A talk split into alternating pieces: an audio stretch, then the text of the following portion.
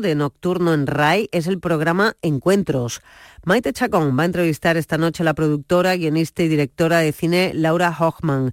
Su último documental, Antonio Machado, Los Días Azules, ha conseguido importantes reconocimientos, entre ellos el que otorga esta casa, la RTVA, en el Festival de Cine de Huelva al mejor cineasta de Andalucía y el premio Imaginera al mejor documental del Centro de Estudios Andaluces.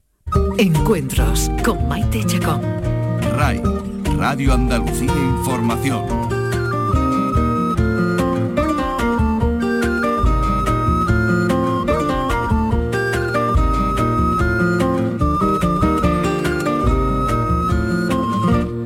Nuestra invitada de hoy a este encuentro está pasando una buena racha en lo profesional. Su último trabajo, el último trabajo que ha visto la luz, está teniendo mucho éxito desde su estreno no solo porque ha obtenido premios y reconocimientos en festivales y certámenes.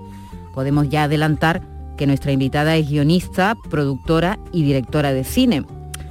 Yo creo que eh, ha tenido éxito porque seguro que nota en los ojos de quienes se acercan a ella los sentimientos, la emoción que le han provocado la visión de su última película. Hablamos del largometraje documental Antonio Machado, Los Días Azules, un acercamiento muy personal a la figura de uno de nuestros poetas más universales, que arranca precisamente en el lugar de su último viaje, la población francesa de Coyur, donde el poeta falleció hace más de 80 años y donde reposan sus restos. Desde 1975 y tal vez antes también, muchas personas que vienen a visitar la tumba de Antonio Machado depositan un documento. Y utilizo la palabra documento porque puede ser una carta, puede ser un objeto, puede ser cualquier tipo de papel. Cartas que vienen del mundo entero, que vienen de América del Norte, América del Sur, América Central, de Asia, de Europa, del mundo entero. Tenemos cartas que vienen de Japón, que vienen de Israel, escrita en todas las lenguas. En ese papel las personas escriben sus ideas, sus pensamientos, un poema, un deseo, para rendir homenaje a Antonio Machado.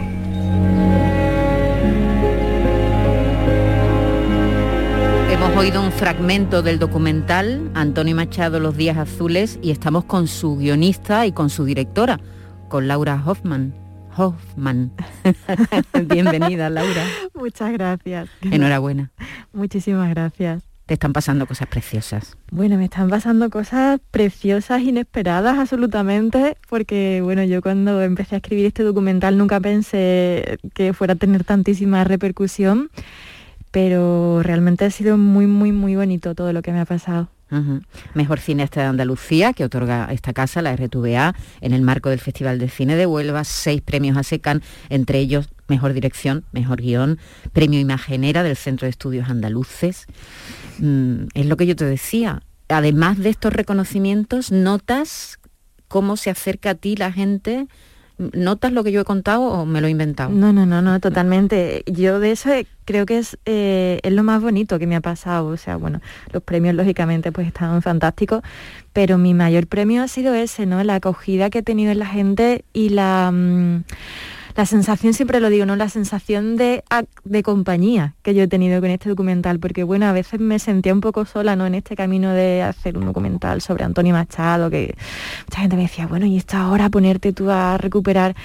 Y de repente sí que siento que ha sido un documental que ha conectado con algo muy profundo de la gente y en cada proyección, en cada festival, eh, se me acerca gente después de la película y, mm, y bueno, y con lágrimas en los ojos me cuenta cosas muy emocionadas, me cuenta cosas muy personales, me dan las gracias. Recibo, bueno, recibo al día una cantidad de emails, de mensajes, de y como desde un sitio muy profundo, ¿no? No es simplemente, oye, me ha gustado el documental, sino como cosas muy a corazón abierto y eso es precioso, es lo más bonito que me ha pasado. Y era un reto también, ¿no? Una figura tan estudiada, como tú dices, tan querida, que significa tanto en este país, significa mucho desde el punto de vista artístico, también desde el punto de vista social y también para el exilio español, una herida grande eh, de la guerra civil. Antonio Machado tiene muchas facetas distintas. ¿Y tú eh, cómo decides empezar? ¿Cómo le metiste mano? pues sí que era un reto, claro, porque bueno, es un personaje no tan... Pues, Poliédrico, ¿no? Claro, y además como tan querido, tan estudiado, he escrito muchísimo sobre Antonio Machado. Y, además, como digo, como es un... Eh, creo que pasa con todos los poetas, ¿no? Pero quizás más con Machado, que cada uno tiene su propio Machado. Y entonces era, era un reto, sí. Pero siempre tuve claro que la historia que yo quería contar.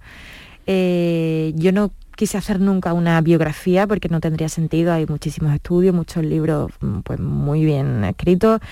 Y mm, sí que, tenía claro que, que yo también iba a hacer, yo también tengo mi propio Machado y yo quería hacer lo que significa para mí Machado, ¿no? Que como decías, pues sí, yo creo que es el gran poeta de España, pero además creo que es un símbolo, un símbolo de nuestra propia historia como país, un símbolo del exilio y, mm, y tenía, tenía claro ¿no? que quería contar la historia de no solo reivindicar al Machado poeta, sino, eh, sino digamos de alguna forma usar ¿no? la, figura de Machado como para, para, mirarnos a nosotros mismos, ¿no? para mirarnos nuestra memoria, para mirar qué hemos hecho con la cultura, qué hemos hecho con la educación, para reflexionar sobre el país que pudimos ser y, el país que queremos ser hoy. Siempre digo que mm, para mí es un documental que no mira el pasado, sino que mira el presente, que lo que yo, la intención que siempre tuve fue mm, pues plantear una reflexión sobre, sobre nuestro presente.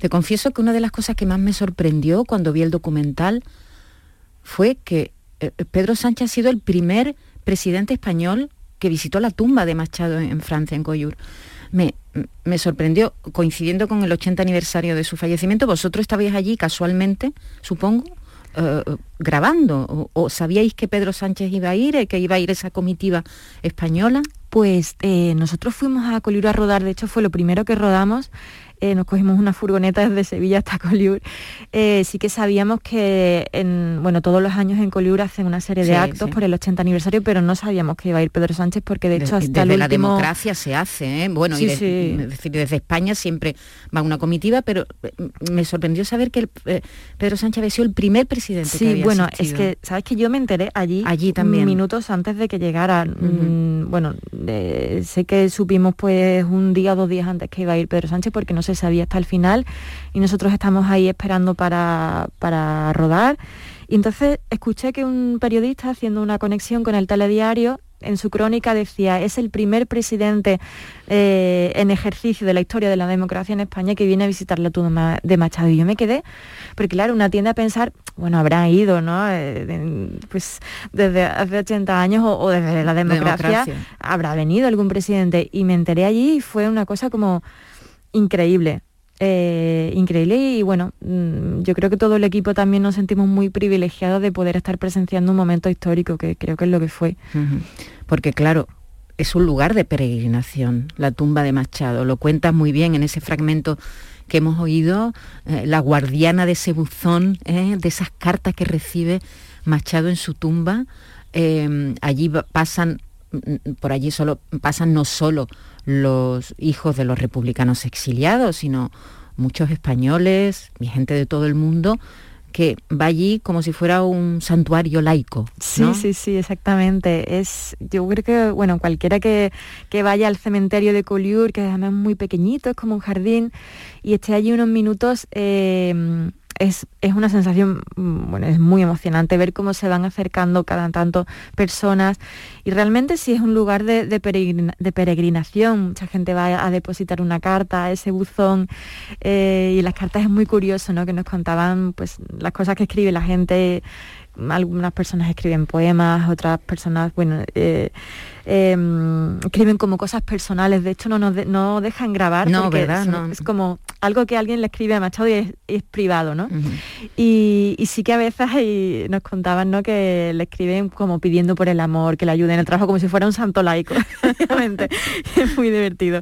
Sí, pero realmente es, muy emocionante porque es un lugar de, peregrinación en el que además, como dice eh, Monique Alonso en el documental no solo está Machado, no solo está su madre en esa tumba, sino que además están como más de 500.000 exiliados republicanos que, que tuvieron que cruzar la frontera por las mismas causas que Machado. Y mucha gente visita la tumba porque no ha podido recuperar el cuerpo de su padre, de su abuelo, de su familiar y visita la de Machado como si fuera la de su propio familiar y eso es muy emocionante. Hay muchos momentos emocionantes porque además el documental del que estamos hablando, Antonio Machado, Los Días Azules, comienza precisamente en el mar Mediterráneo, comienza en Coyur y comienza pues en el hotel donde, donde murió Machado y su madre y, enseguida nos acercamos al, cementerio.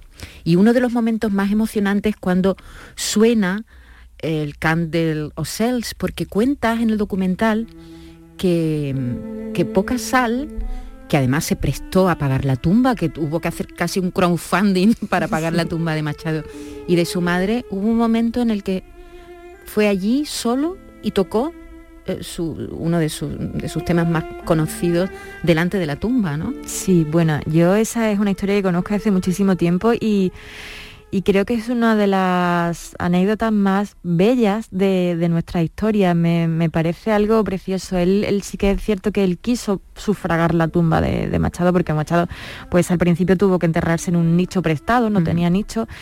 Y, mm, bueno, eh, la, digamos, la asociación de amigos de Machado que se conformó en Collioure para poder eh, construir una tumba, una tumba propia, pues le dijo a Pau Casal que no, que sería mejor que fuera que se hiciera por suscripción popular, ¿no? Y además es, muy bonito también eso, porque en esa colecta, digamos, en ese crowdfunding, pues participaron pues desde gente muy conocida como Albert Camus hasta em, institutos, colegios, eh, gente anónima y así se sufragó la tumba y bueno, y Pau Casals no quiso ir al, entierro que se celebró ya con la nueva tumba por no em, restar protagonismo al momento, ¿no? Y sí que, bueno, pues días después en esa absolutamente solo eh, fue y bueno, sacó su violonchelo y tocó el el que me parece un, momento mágico y lleno de belleza.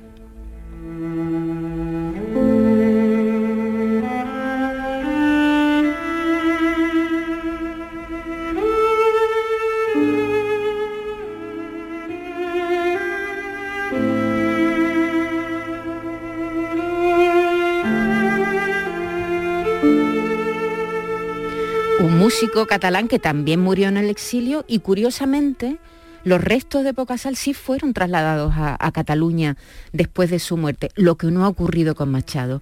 Eh, es una de las preguntas que tú hiciste en el documental y, los invitados, los protagonistas, ah, que ahora hablaremos de ellos, mm, están, están de acuerdo en que Machado debe quedarse en Coyur. Sí, sí, yo, yo también. Es un debate que se abre cada cierto tiempo, ¿no? Sobre si mm. traer los restos de Machado a España. Mm, y, yo estoy muy de acuerdo con, la, con lo que vienen a decir pues, los entrevistados del documental. Eh, quizá en España la tumba de Machado sería la tumba de un gran poeta, pero en Coliure es un símbolo. Y es... Eh, es, la tumba es un, eh, es un, guardián de la memoria de alguna forma. Está ahí y nos debe recordarnos el por qué está ahí. Eh, y está ahí porque la historia de nuestro país le llevó ahí. Eh, y de hecho creo que yo me he encontrado con que mm, en España no se sabe muy bien esta historia, ¿no? Mucha gente durante el rodaje me preguntaba, bueno, ¿y por qué está enterrado en Collioure? O, por qué se fue, ¿no? Me, me preguntaban gente. Y, y, no sé, creo que sería importante que esto se diera un poco más a conocer. Eh, en Francia sí que me encontré que esa memoria está muy bien guardada, está muy viva, eh, se trabaja mucho con los institutos, con los colegios, ¿no? Eh, y, quizá en España falta un poco ese trabajo de memoria que creo que es importante, para, sobre todo para, para cerrar un poco heridas, porque mucha gente habla como que es de reabrirlas, yo creo que no, que precisamente para poder cerrarlas, para poder avanzar, tenemos que conocer nuestra historia y tenemos que saber qué errores cometimos y y hacia dónde nos llevaron. Y, bueno, yo sí, pienso que sí, que, debe estar en Collioure y porque precisamente nos sirve para, para recordar quiénes hemos sido ¿no? y qué nos ha pasado. Creo que vas a ir dentro de poco al Polígono Sur a, hablar con, niños, con chavales. Bueno, fui ayer, fui ah, ayer, fuiste. estuve inaugurando la muestra Living Sur. Eh, ¿Cómo, son esos encuentros? Bueno, pues eh, son fantásticos y yo ayer lo comentaba, ¿no? Eh, bueno, la, organización que, que, lleva a cabo este festival, que es llevar el cine a las zonas quizás pues más periféricas o más estigmatizadas, que me parece un trabajo tan importante y es algo que yo quise reivindicar también en el documental, ¿no? Cuando hablo, por ejemplo, de proyectos fantásticos como el de las misiones pedagógicas, que llevaban también la cultura y la educación, el cine, eh, la música. Qué, imágenes tan bonitas hay en el documental de los niños, esos niños ay, de, la, de, los años 30. Eh, que se veían niños pues, de, origen, de extracción humilde, seguramente hijos de, campesinos, de jornaleros, con los ojos brillantes mirando una pantalla o leyendo un libro. Sí, sí, sí. Eh, eh, ¿Esas fotos de dónde las has sacado? Pues esas fotos son del archivo de la residencia de estudiantes en Madrid, algunas son de Valdelomar. Y, y, son, bueno, son, son absolutamente fantásticas y emocionantes, ¿no? Esos ojos de esos niños viendo por primera vez el cine que es precioso, o, esas bibliotecas ambulantes ¿no? que se llevaban por aldeas en las que pues, la gente no tenía acceso a, los libros, al cine, a la música, a esas mm, exposiciones que montaban con reproducciones de cuadros de Museo del Prado. A mí me, emociona tanto y me me parece tan importante eso que, que, quise reivindicarlo, quise recordarlo en el documental, porque para mí, bueno, Muñoz Molina lo comenta, ¿no? Mm, para mí eso es ser patriota. Ahora que se habla mucho de la patria, ¿no? Pues yo creo que ser patriota era eso, era llevar la educación y la cultura a la gente que no tenía acceso. Eso era hacer país y me parece que, era, que sería importante ¿no? que reflexionáramos, reflexionáramos sobre eso hoy en día. Has mencionado a Antonio Muñoz Molina, que es uno de, las personas con las que has contado, una de las personalidades con las que has contado para este documental, pero por allí pasan Alfonso Guerra, que es un confeso machadiano, Jackie Sorel, Ian Gibson, eh, Muñoz Molina, Elvira Lindo, los poetas Luis García Montero, Jacques Rodot también, Joel Santa García, a la que hemos oído al principio, eh, Amelina Correa, Elvira Lindo, Fanny Rubio, Antonio Rodríguez Almodóvar, pasan por el documental. Leer a Machado es entender la vida, sus alegrías, sus descalabros y en ocasiones lo imposible. No creo que nadie pueda enseñar mejor que Machado cómo hay que vivir. Es un caso de un poeta que ha tenido paraíso perdido, que jamás olvida el primero que dice la poesía es acción, soñar con los ojos abiertos. Esto es absolutamente nuevo.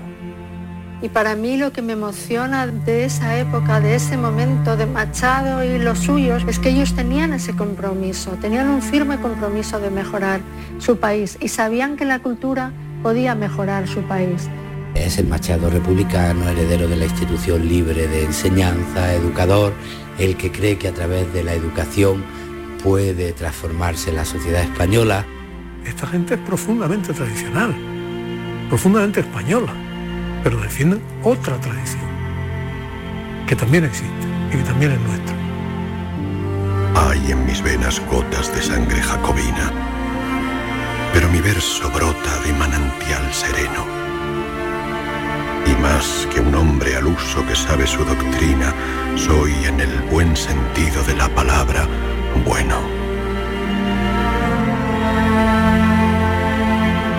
Ahí hemos oído a las personalidades que, hablan y a Pedro Casablan, del que vamos a hablar ahora, que es una parte muy importante del documental. Lo primero, ¿qué te dijeron ellos cuando se acerca alguien tan joven a plantearle este documental? ¿Qué te contaron? Bueno, pues fue complicado porque todas estas personas tienen una agenda muy apretada, pero, pero lo primero que me dijeron era, bueno, si es para don Antonio, sí. ir, ir, con Antonio Machado es como que te abre, te abre puertas, porque realmente es lo que comentamos, ¿no? Antonio Machado no es simplemente un gran poeta, es algo como muy importante para mucha gente y para todos ellos lo es, sin ninguna duda. Y bueno, pues fue un, lujo para mí poder estar con ellos, poder entrevistarlos, poder conocerlos. Eh, estaba escuchando ahora a Francisca Aguirre, ¿no? que para mí fue una, bueno, es uno de los regalos de, la vida, diría, el haberla conocido, porque de hecho murió muy poquito tiempo después Y, y es... ¿No, ¿No llegó a ver el documental? No, no llegó, no llegó a, verlo, verlo. No, eh, no, me dio mucha pena porque, bueno, ella es una... Yo la reivindico mucho, siempre digo, por favor, que la gente lea, lo, lea la obra de, de Paca Aguirre, que es una poeta fantástica, fantástica, y bueno, y escucharla es, bueno, ya lo habéis oído, lo oído es, una, es una maravilla. Eh, los que han visto el documental, ¿qué te han dicho? Bueno, pues mm, ha sido... Yo, yo, tenía un poco de miedo porque, claro, eh, decía, veremos a ver, ¿no? Estas cosas nunca... Y, y, recuerdo que aquí al estreno en Sevilla vinieron Antonio Rodríguez Almodóvar y Alfonso Guerra y bueno, los dos estaban encantadísimos. yo estaba como, uff, respiré tranquila. Eh, sí, bueno, y todos, todos, la verdad que han sido, bueno, Ian Gibson, es, eh, que yo lo admiraba tanto. Y yo creo que, que Ian Gibson es, lo he visto realmente emocionado en Sí, el documental. sí, a veces sí. no podía contener las lágrimas, ¿verdad? Totalmente. Porque es verdad, Luis García Montero hace un análisis maravilloso y habla desde el poeta y desde el estudioso y, y- y lo hace, me, me encanta lo, lo- como lo hace Luis y Elvira y, y Antonio Muñoz Molina, que fíjate coincide en su tierra también, ¿no? Porque podemos hablar de las ciudades que recorre Sí. el documental, que son las ciudades machadianas, pero la emoción de Gibson que, que, por cierto, Gibson nos ha descubierto a Machado. Y no solamente a Machado, nos ha descubierto, bueno, hay mucho, como tú decías, mucho escrito sobre Machado, pero a mí el trabajo que él hace con Machado me interesa mucho también por, porque a mí me descubrió a su abuelo, a Mm. Machado Núñez. Y en el documental también aparece, me gustó mucho, porque eh, se cuenta la importancia que tuvo su abuelo en esa familia, que los mantuvo durante mucho tiempo, ¿verdad? Sí, bueno, yo lo del abuelo es eh, un personaje que quería reivindicar en el documental porque me parece un personaje apasionante, un, un hombre súper moderno para su época, que era eh, naturalista, eh, biólogo, médico, era un hombre absolutamente como un hombre del Renacimiento, pero de ciencias, eh, que llegó además a ser alcalde de Sevilla, fue rector de la universidad, eh, fue precursor de las teorías, enseñaba las teorías de Darwin cuando ni siquiera se habían traducido del inglés. y, y tuvo muchísima influencia en Machado. Lo que fue Machado después tiene mucho que ver con el abuelo. Y, mm, y sí, sí, bueno, quería reivindicarlo. Y por supuesto, eh, Ian Gibson en su libro, ¿no? Ligero de equipaje, que yo recomiendo a todo el mundo que lea porque es el, el gran, el, el gran libro sobre Machado, creo yo. Em, habla mucho de él y, y- y sí, como decías, pues Gibson es, es que es algo muy personal para él, entonces sí, sí, se emocionaba en, muchas en muchas ocasiones hasta las lágrimas y, y fue pues también un regalo poder compartir esos momentos con él. Un hombre que se ha dedicado su vida a estudiar a, a nuestros poetas.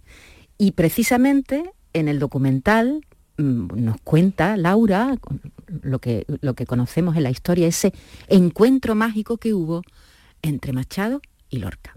Hay un momento en el año 16 en que va un profesor de, de la Universidad de Granada, llamado Berrueta, a llevar sus alumnos a que vean la ciudad de Baeza. Y entre esos alumnos hay un muchachillo inquieto, algo protagonista, que no para de hablar. Y Antonio Machado, que ve a esa revolución en marcha de ese jovenzuelo granadino, tan atrayente, tan simpático y tan genial, le lee un poema de Rubén Darío.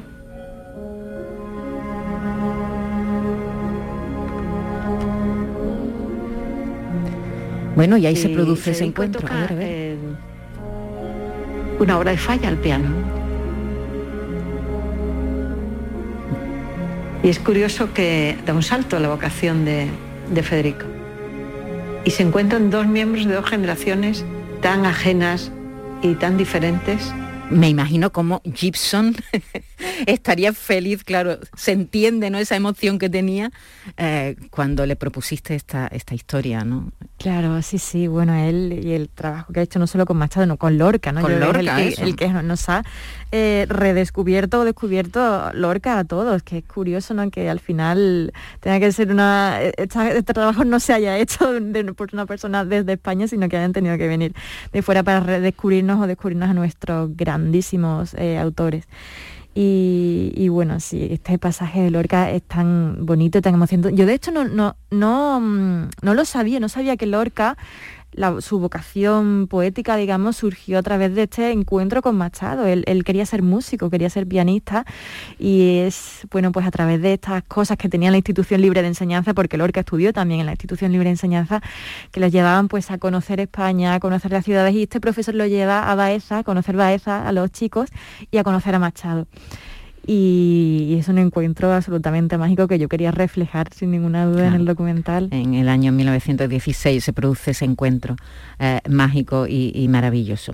Eh, bueno, el, documental tiene muchos elementos, está ahí la música de Pablo Cervantes, con el que no es la primera vez que colaboras, está las ilustraciones, ¿de quién son las ilustraciones? De María Pulido. De María Pulido, fantástica.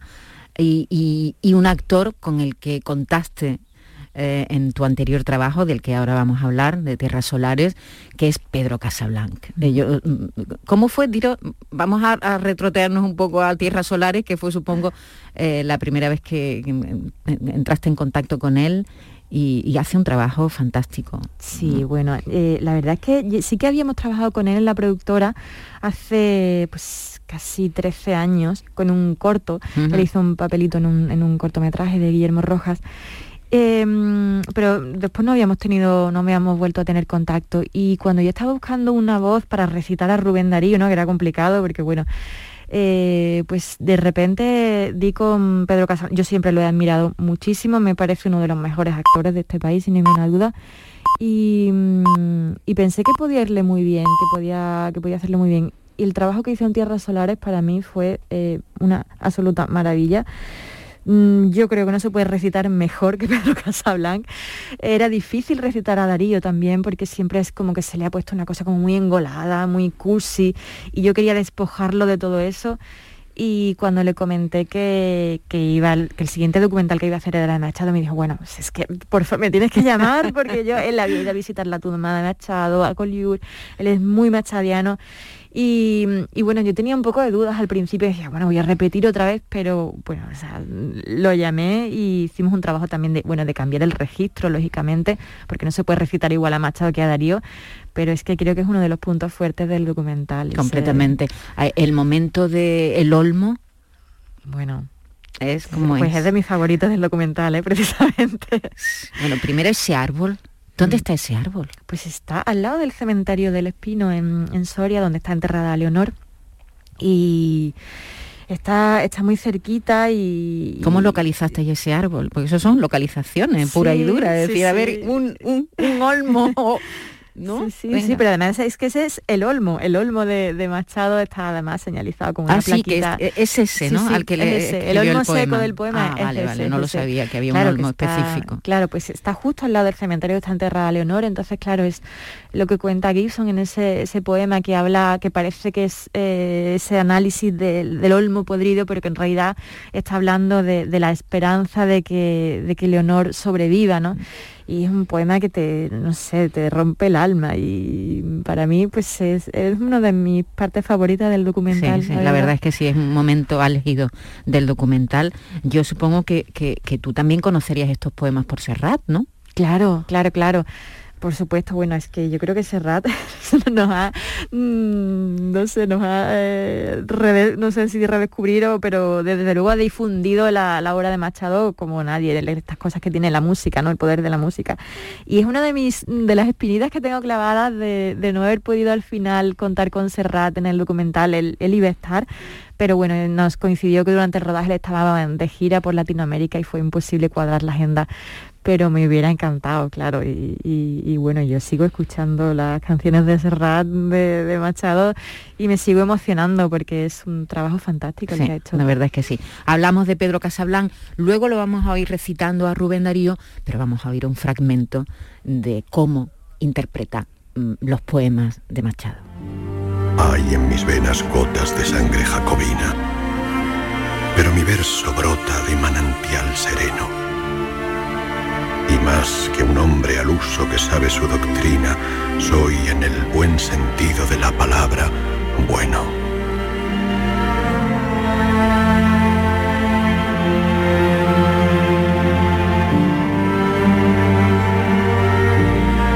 En fin, todo de, de, pronto hay proyectos, ¿no, Laura? Que todo cuadra, tac, tac, tac. ¿no? Es como el puzzle se monta bien. Sí. Y, y, tiene la sensación de que ha ocurrido con, con este trabajo.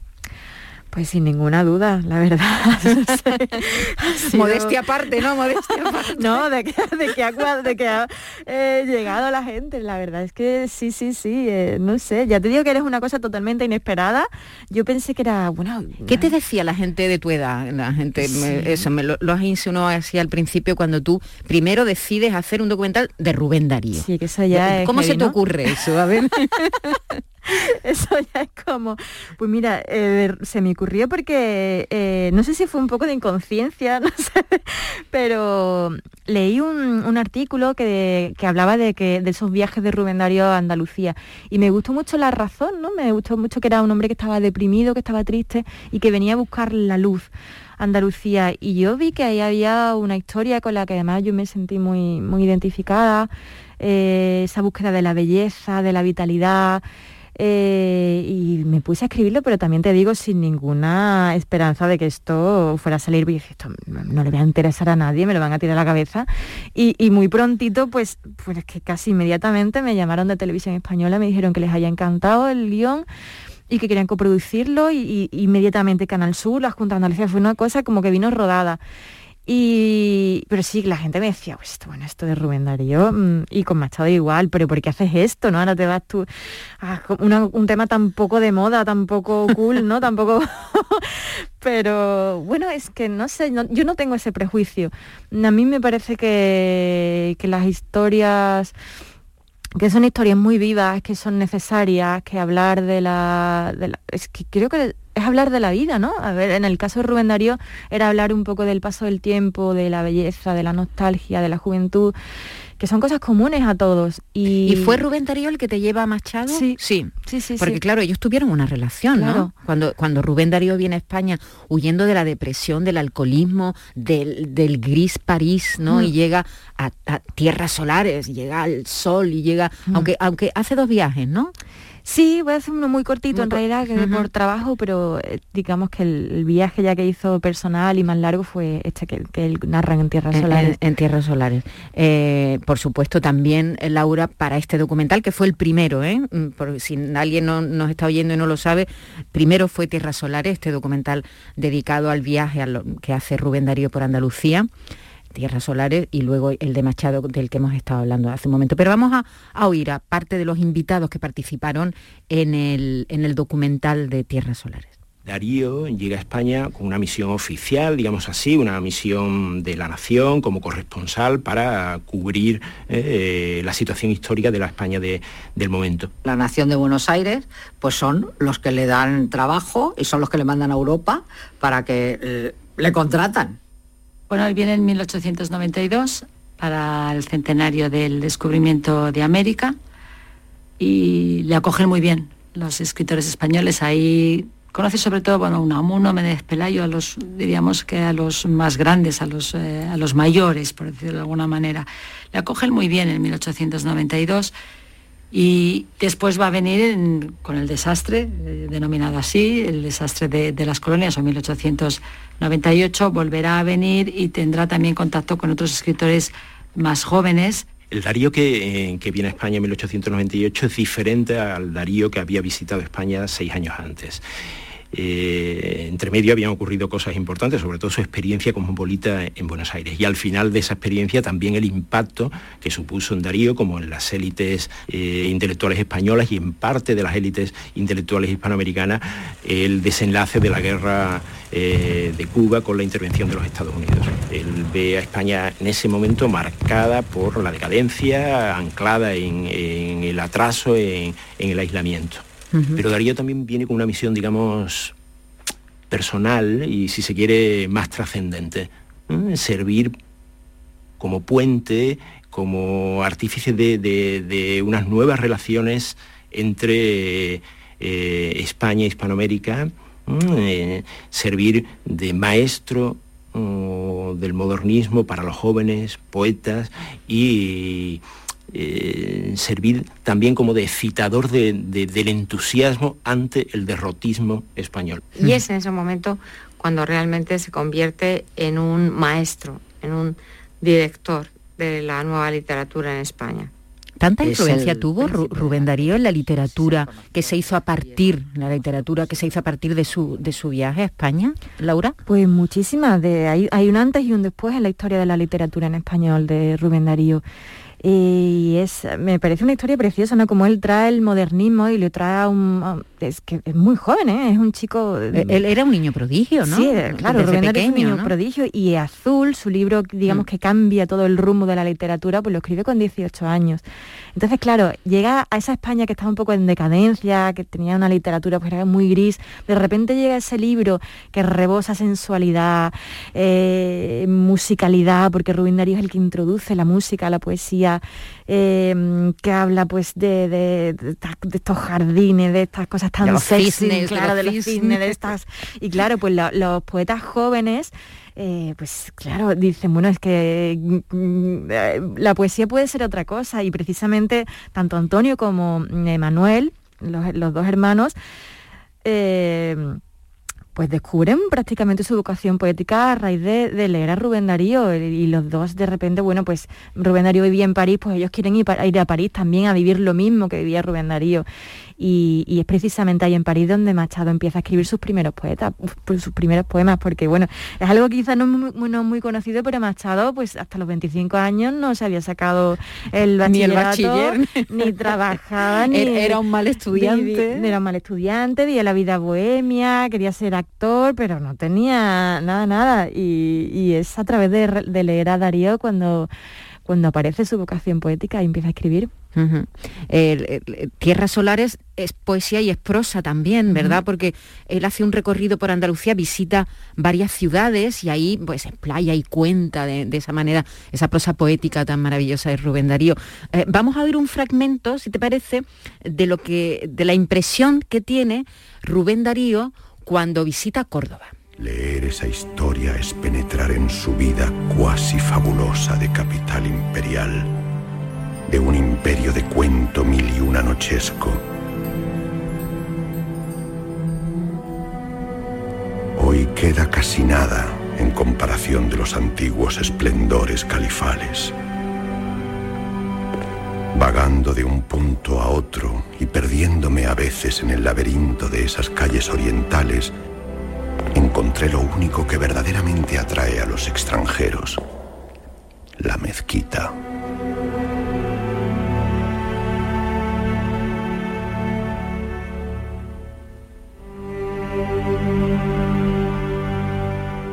Ahí vuelves a utilizar, a, utilizar, digo, a contar con, eh, con Pablo, ¿no? Con Pablo Cervantes, que es el autor de la música. Sí, sí, sí, sí, por supuesto. Bueno, Pablo es que es, aparte de ser un grandísimo compositor, es muy amigo y yo es- está en mi equipo siempre.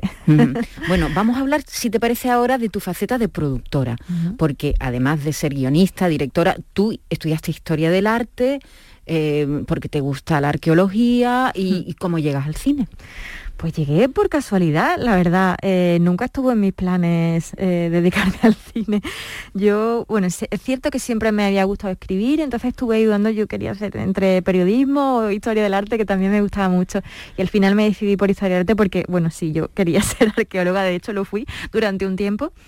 Em, y, bueno, y disfruté mucho mi carrera. Pero bueno, después hice un máster de gestión cultural y entonces empecé a trabajar en festivales de cine pues en el Festival de Cine aquí de Sevilla, por ejemplo, y ahí pues entré en contacto con gente que ya sí se dedicaba al cine y como yo venía pues de- del ámbito de la historia, pues mira, precisamente fue una gran productora, Marta Velasco, y, y gran amiga, la primera que me dijo, oye Laura, pues estamos haciendo un documental, eh, ¿te apetece trabajar como documentalista?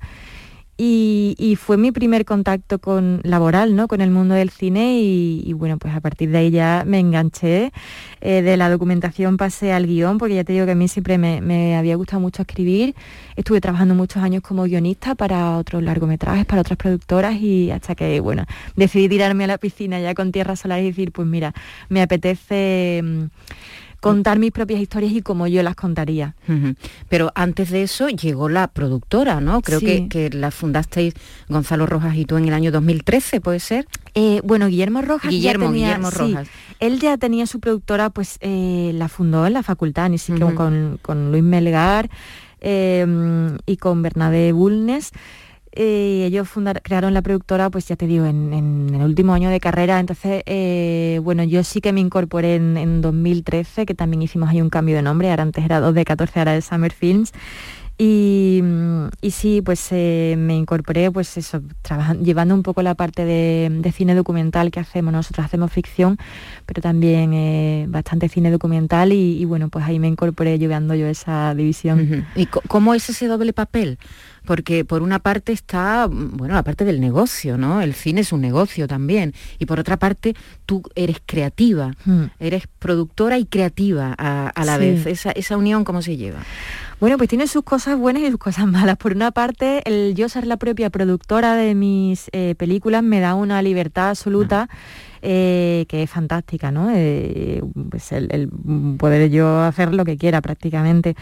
Pero por otra parte sí que es cierto que es complicado em, eh, producir y dirigir a la vez. Eh, yo siempre digo, eh, digo que envidio mucho a los directores que no producen, porque claro, durante el rodaje, al ser tu propia productora, pues estás sufriendo mucho todas las cosas que son ajenas a lo creativo, pues eh, toda la parte, bueno, toda la parte económica, toda la parte que, es como muy sufrida. A veces tu parte de productora tiene que tomar decisiones que a tu parte de directora no le gustan, Exactamente, claro, exactamente. Es como yo sé lo que me está costando cada cosa en cada momento y estoy sufriendo todo. y si me llueve, bueno, claro, entonces se sufre mucho por ahí y sí, y entonces es complicado porque en rodaje tienes que estar tomando, bueno, en rodaje, en postproducción y en todo, tienes que estar tomando decisiones, pues eso, que igual eh, pues mi parte directora tiraría por un lado y la productora por otro, entonces bueno, pues hay que estar compaginando. Pero por otra parte, bueno, tiene esta cosa que te digo de, la libertad que te da eso. Acabas de aceptar el cargo de presidente de la Asociación Andaluza de Mujeres de los Medios Audiovisuales, el AMA. Este año ha sido un buen año para el cine hecho por mujeres en cuanto a visibilidad de, su trabajo. 59 mujeres de 143 nominados, en los Goya, un 41, casi un 42%. Eh, una Pilar Palomera, la, Palomero, la directora de las niñas, se, ha llevado la estatuilla Mejor Película, Mejor Dirección Nobel. Eh, Daniela Cajías se ha llevado mm. por primera vez en la historia el Goya a la mejor dirección de fotografía. Va a ser se supone un buen año también para en, los Oscars, porque por primera vez en la historia hay dos mujeres nominadas como directoras. ¿Cómo está la cosa realmente en la industria con respecto a las mujeres, Laura? Bueno, pues yo creo que estos dos ejemplos que estás comentado nos dan la pauta de cómo está la situación. Eh, por supuesto, lo celebramos, es fantástico, eh, pero digamos que que esto sea noticia, eh, pues nos da la idea de, todo lo mal que estábamos, ¿no? Eh, porque esto debería ser normal. Em, y desde luego, lo he comentado varias veces, esto no es casual, no es em, que de repente se haya puesto de moda el cine dirigido por mujeres o escrito o producido, sino que bueno, es fruto de un trabajo que se, está, que se ha estado haciendo eh, pues desde las asociaciones, desde aquí en Andalucía, desde AMA, por supuesto, pero bueno, a nivel estatal y a nivel... Eh, de intentar cambiar esas políticas para que nos ayudaran a eh, digamos, a reparar una situación que era completamente injusta y anómala. Y es que era la, mm, presencia absolutamente, pues casi... Eh, eh, como dijiste, pues casi que no, no, mm, las mujeres en el cine pues estaban limitadísimas a, cargo, y es que hablamos de hace pocos años, cuando yo empecé, pues las mujeres en el cine estaban pues en los cargos de vestuario, maquillaje, eh, igual dirección de producción, pero, pero muy poco. No, no existían prácticamente mujeres productoras, mujeres directoras, mujeres guionistas, y somos muy pocas todavía. Entonces, ¿Se están formando las mujeres en, en, las escuelas de cine? Claro, pero por supuesto. El problema no es que no haya mujeres que se quieran dedicar al cine, el problema es que hay una barrera, sigue habiendo una barrera para que los proyectos liderados por mujeres sea más difícil encontrar financiación, eso es así, sigue siendo así. Bueno, eso es, hay, en lo, eh, hay unos datos, ¿no? Y hay unos estudios que son objetivos. Es cierto que estamos celebrando que el cine hecho por mujeres pues está teniendo mucha repercusión, está siendo muy premiado, pero eh, vemos ¿no? en las estadísticas como los proyectos eh, liderados por mujeres tienen prácticamente la mitad de presupuestos que los eh, escritos y dirigidos por hombres. Por eso casi todas las películas premiadas que vemos son Dirección Nobel, por ejemplo, o son películas de corte independiente, o hay mucha presencia de la mujer en el documental precisamente porque se hace con menos presupuesto, porque es más fácil de financiar. Entonces, eh, siempre digo que son los primeros pasos, ¿no? Me parece que es un, avance, un, triunfo el que estemos ahí, pero mm, quizás si comparamos estas películas que han sido premiadas en la última edición de los Goyas con las que estaban nominadas de directores hombres, las de directores hombres eran pues directores ya muy consagrados, ¿no? Quizá era su tercera, cuarta, quinta película y, las dirigidas por mujeres o escritas por mujeres eran casi todas películas primeras películas, ¿no? Entonces, bueno, eh, son unos primeros pasos y sí que hay que, trabajar por afianzarlo y porque podamos seguir rodando la segunda, la tercera y porque podamos acceder a producciones más importantes con, más eh, presupuesto. Y, bueno, pues eh, todavía nos es difícil, claro que sí. Eh, por cierto, hace tiempo que no lo digo, estamos con Laura Hoffman, guionista y directora de cine y productora y productora de cine y estamos un poco celebrando ¿no? el éxito que ha tenido su último trabajo, el documental Antonio Machado, Los Días Azules, eh, que nos ha encantado y estamos felices de estar compartiendo aquí con ella este encuentro. creo que ya tienes terminado el guion, no sé si has empezado a rodar tu siguiente documental, que eh, en este caso va, dedicado a una mujer, a María Lejárraga, dramaturga, una personalidad impresionante. Eh, bueno, me parece de justicia porque no es muy conocida esta, esta señora que firmaba con un seudónimo, bueno, que firma, que en realidad firmaba su marido, su marido. sus obras, ¿no? Sí, sí, sí, sí. bueno, es precisamente ahí está la historia, ¿no? Es eh, digamos, uno de los mm, dramaturgos más reconocidos en nuestro país, que fuera Gregorio Martínez Sierra, pues realmente fue una señora, nada, era, una señora, mujer, claro, era su mujer, que fue un personaje no solo como, como dramaturga, sino fue un personaje muy importante mm, para la cultura y para nuestra historia, porque ella fue eh, una de las personas que introdujeron el feminismo en España, fue una de las precursoras del sufragio eh, femenino, eh, fue, llegó a ser diputada por la Segunda República, fue eh, la autora de obras, de los libretos, ¿no? de, obras tan reconocidas como El amor brujo de Falla, era la libretista de Turina. Eh, y sin duda si, fuera, si hubiera sido un hombre, pues sería un nombre que nos sonaría a todos, sería reconocidísimo, estaría más que estudiado, pero el de María es un nombre que desconocemos y que está completamente olvidado. Y Llegó a Hollywood, ¿no? Bueno, es que fue guionista de Hollywood, es una historia apasionante. Claro, su guion lo firmaba su marido, pero, pero fue, sí, sí, sí, muchas de sus películas se llevaron a Hollywood. De hecho, Canción de Cuna, que, obra que en España conocimos por la película de Garci, que, llegó a los Oscars también, tiene su versión eh, en Hollywood también, se llevó al cine hasta cinco veces y es una, y es una de sus obras que es preciosa, por cierto. Y, bueno, ¿Y cómo te lo estás planteando? que porque habrá qué tipo de imágenes, qué tipo de recursos estás utilizando para el documental. Pues ahí, ahí estoy, ¿eh? en, la, preproducción un poco buscando la forma. A mí no me gusta nunca repetir fórmulas. Yo cuando hice Tierras Solares mucha gente esperaba, ah, Machado. Se esperaba que iba a hacer un poco Tierras Solares de Machado, ¿no? Siguiendo la misma fórmula pues, de incorporar esas piezas de ficción oníricas y nada. Cambié el lenguaje y lo voy a cambiar otra vez. Para mí no tiene sentido eh, repetir. Y además yo creo siempre que la forma debe estar al servicio de la historia que contamos. Em, Así que, pues cada personaje se merece una distinta. Para mí, eh, María es, que era, es una mujer que es la absoluta inteligencia, la alegría, es una tía divertidísima, es irónica. Y entonces la ¿Y cómo, ¿Y cómo aceptó eso? ¿Cómo aceptó ese trato?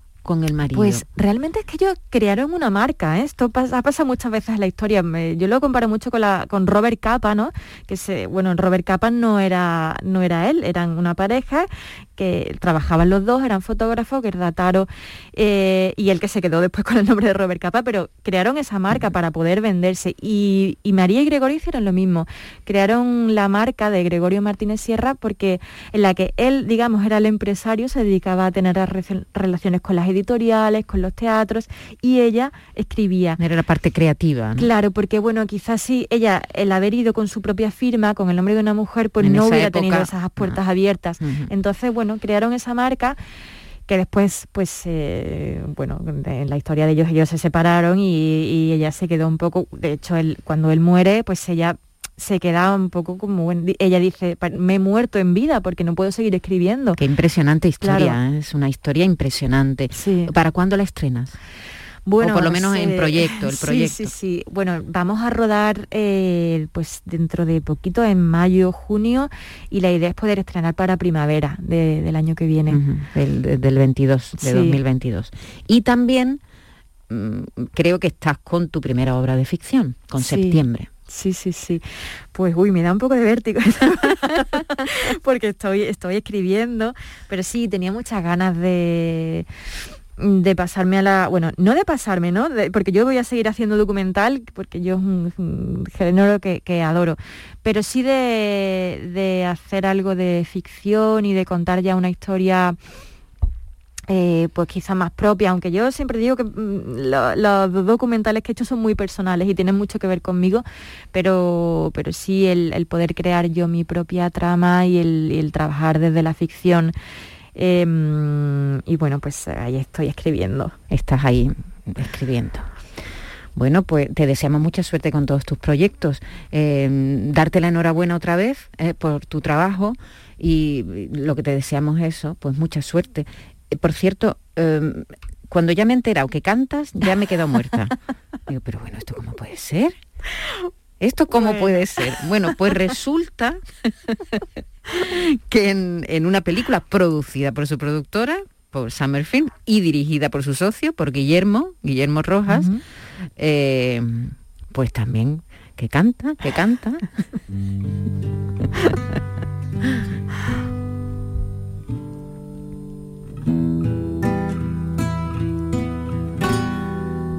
Una vez más se llama la película, por cierto. Apenas puedo hablar, me cuesta respirar, no quiero despertar. Volverte a ver reír, tenerte junto a mí, todo vuelve a surgir. Lo nuestro es una historia sin final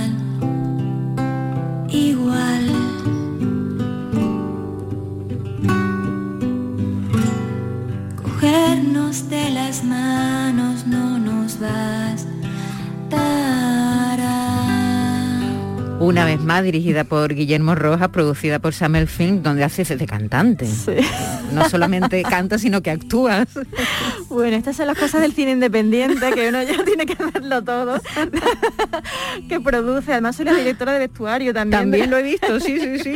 Te has encargado del vestuario de la película. Sí, y bueno, y esto, es que tanto Guillermo como yo trabajamos desde un sitio muy personal, ¿no? Y mm, nos gusta implicarnos mucho en los proyectos. De hecho, Guillermo hace un, un papelito también en la película y, son historias que salen desde algo tan profundo, desde, como digo, de algo tan personal que nos gusta pues darlo todo. Y, bueno, yo tengo que decir que yo me da mucha vergüenza escuchar, tenía muchísimo reparo, yo además no canto, bueno, canto en la ducha, en mi coche, pero, pero Guille se empeñó en que, en que cantara la canción, además es una canción preciosa compuesta por Pablo Cervantes también, la letra de Guille y de Lourdes Palacios, y, que somos muy amigos y, dije, venga, va. ¿Cuántas pandillas hay de cine en Andalucía. Bueno, en Andalucía no, en, general es que el cine es algo muy de familia también, ¿verdad? La gente a lo mejor no lo ve desde fuera, pero en cuanto conoces a los productores y a los equipos que se forman ahí, que son, sois como familia, ¿no? Ahí está Alberto con su panda, Alberto Rodríguez con su panda, ahí estáis vosotros también, ahí está Olmo Figueredo también con su panda, que, repetís, repetís colaboradores, mm, eh, tiene, tiene esa parte de, familia el cine. Sí, es que hemos crecido juntos, claro, yo te estaba hablando cuando yo empecé a trabajar en el Festival de Cine en Sevilla, en ese festival estábamos trabajando Olmo, Manuel, mm, eh, Manuel H. Martín, eh, Bernabé Rico, Guillermo Rojas, esto, que, claro, y entonces, y estamos todos pues empezando, a, quien hacía sus cortos, había...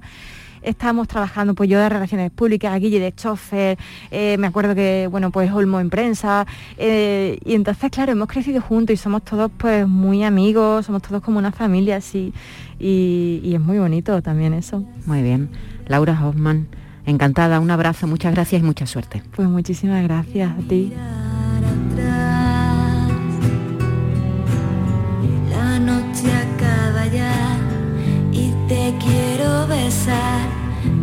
Solo